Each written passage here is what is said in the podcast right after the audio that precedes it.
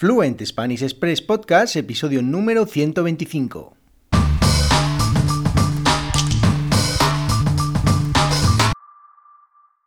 Muy buenos días, esto es Fluent Spanish Express Podcast, el programa, el podcast para aprender, para descubrir todo el español que no te enseñan los libros. Todos los días, de lunes a viernes, un nuevo episodio donde comparto contenidos, con consejos, con recursos y recomendaciones para llevar vuestro español al siguiente nivel. Y hoy, lunes 29 de noviembre de 2021, a tan solo un día de terminar este mes de noviembre y meternos ya en el mes de diciembre, episodio número 125 de Fluent Spanish Express Podcast y hoy, como cada lunes, vuestras preguntas son las protagonistas. Ya sabéis, preguntas que podéis enviarme a través del correo electrónico podcast.fluentespanish.express. Y hoy ya tenemos tres preguntas para este episodio de hoy, de lunes 29 de noviembre.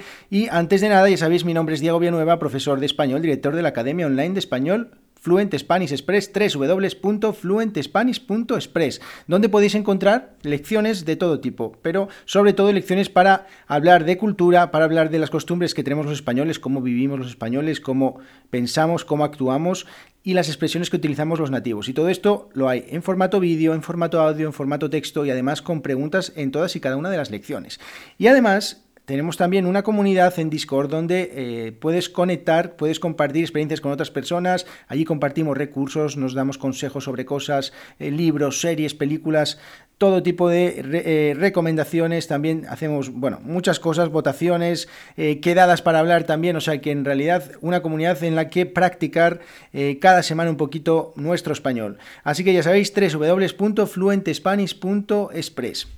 Y bueno, vamos a empezar con este episodio de hoy. Tenemos tres preguntas. Vamos a responder estas dudas, estas cosas que, como os decía, me podéis enviar, bueno, por el correo electrónico, pero por cualquier medio que queráis. Podéis eh, enviarme un mensaje personal si queréis, lo, bueno, lo que os dé la gana. El caso es que si tenéis una pregunta podéis decírmelo sin ningún problema. Y la primera de todas la envía Eugeni desde Rusia y dice... Eh, buenos días, Diego, ¿cómo estás? Enhorabuena por el podcast. Quiero hacerte una consulta. A veces veo la serie Allí Abajo. Bueno, Allí Abajo es una serie que se emite aquí en España en, en A3 Media, en Antena 3, eh, que cuenta la historia de, eh, bueno, una relación amorosa entre, una, entre un chico del norte de España, concretamente del País Vasco, y una chica de eh, Andalucía, de Sevilla. Bien. Y bueno, cuenta todos los, todos los enredos que hay entre, entre las familias, entre los amigos, que son distintas, totalmente distintas las, eh, la manera de, actuar, eh, incluso el habla, todo, todas estas cosas, y es muy divertida y también muy interesante para conocer un poquito más sobre, sobre la cultura española y cómo son los distintos tipos de, de, personas que te puedes encontrar aquí en España, dependiendo un poco de la zona geográfica. Bien, bueno, pues dice, a veces veo la serie allá abajo, y la gente de Sevilla dice mi alma todo el tiempo, pero lo dice como mi arma mi arma, en vez de mi alma con L, mi arma con R, ¿bien? ¿Realmente lo dicen así o es una exageración artística? Muchas gracias, Eugeni desde Rusia. Bueno, pues eh, eh, mi arma, dicho así de esta manera, con la R, es una muletilla de uso popular o coloquial que se utiliza sobre todo en las conversaciones, no se escribe eh, o no se debería escribir, y se utiliza sobre todo en la, capital, en Sevilla, ¿vale? Los, sevillanos utilizan esta, esta muletilla y el uso de esta palabra llega a tal punto entre, entre las, en las conversaciones conversaciones de los sevillanos que mm, los sevillanos a veces son denominados, más allá de la, de la provincia, eh, como mi armas, como los mi armas, ¿bien? Entonces, bueno, esta es una, palabra que, se utiliza sobre todo como para interpelar a otra persona, ¿no? O de manera cariñosa, ¿vale? Por ejemplo, hola, ¿qué, hace mi arma? O ¿qué quiere mi arma? Pues es una manera de decir cariñosamente mi alma, ¿vale? Pero se utiliza, como digo, en la capital, en Sevilla con lo cual eh, no, no, es un uso, no tiene un uso tan extendido dentro del territorio nacional. Pero eh, que sepáis que si lo escucháis, pues no es que están, no están hablando de pistolas ni de nada de eso, sino de, almas, ¿no? Mi arma, ¿bien? Es una manera de, hablar. Bien, vamos con la segunda pregunta que dice Joe desde Estados Unidos. Dice, eh, hola Diego, me encantó la lección sobre expresiones para dar largas y por supuesto el episodio del podcast sobre eso. Bueno, hablaba un poco de lo mismo. Tengo una pregunta sobre una expresión dentro de otra expresión, ¿vale? Ah, vale, ya entiendo. La expresión es ponerse al día. ¿Cuándo la utilizas? Ponerse al día. Bueno, hay una expresión que, que utilizaba en esa, en esa lección que es a ver si un día nos ponemos al día, que es a ver si un día quedamos y nos, y nos tomamos algo y nos ponemos al día. Bueno, pues yo personalmente lo utilizo de tres maneras, ¿vale? O, se puede utilizar de tres maneras. Una, ponerse al día con otra persona, entonces nos contamos las novedades desde la última vez que hablamos, desde la última vez que nos vimos, pues tenemos que ponernos al día. Por ahí iba esa, esa expresión de a ver si nos ponemos al día. Luego hay otra que es ponerse al día con el trabajo, las tareas o las obligaciones que tengas. Por ejemplo, eh, cuando tienes mucho trabajo, muchas tareas acumuladas, y tienes que hacerlas, pues tienes que ponerte al día con el trabajo, ¿no? Eh, hoy, hoy eh, voy a tener que quedarme en la oficina todo el día porque tengo que ponerme al día con, todo el trabajo que tengo acumulado, por ejemplo, ¿no?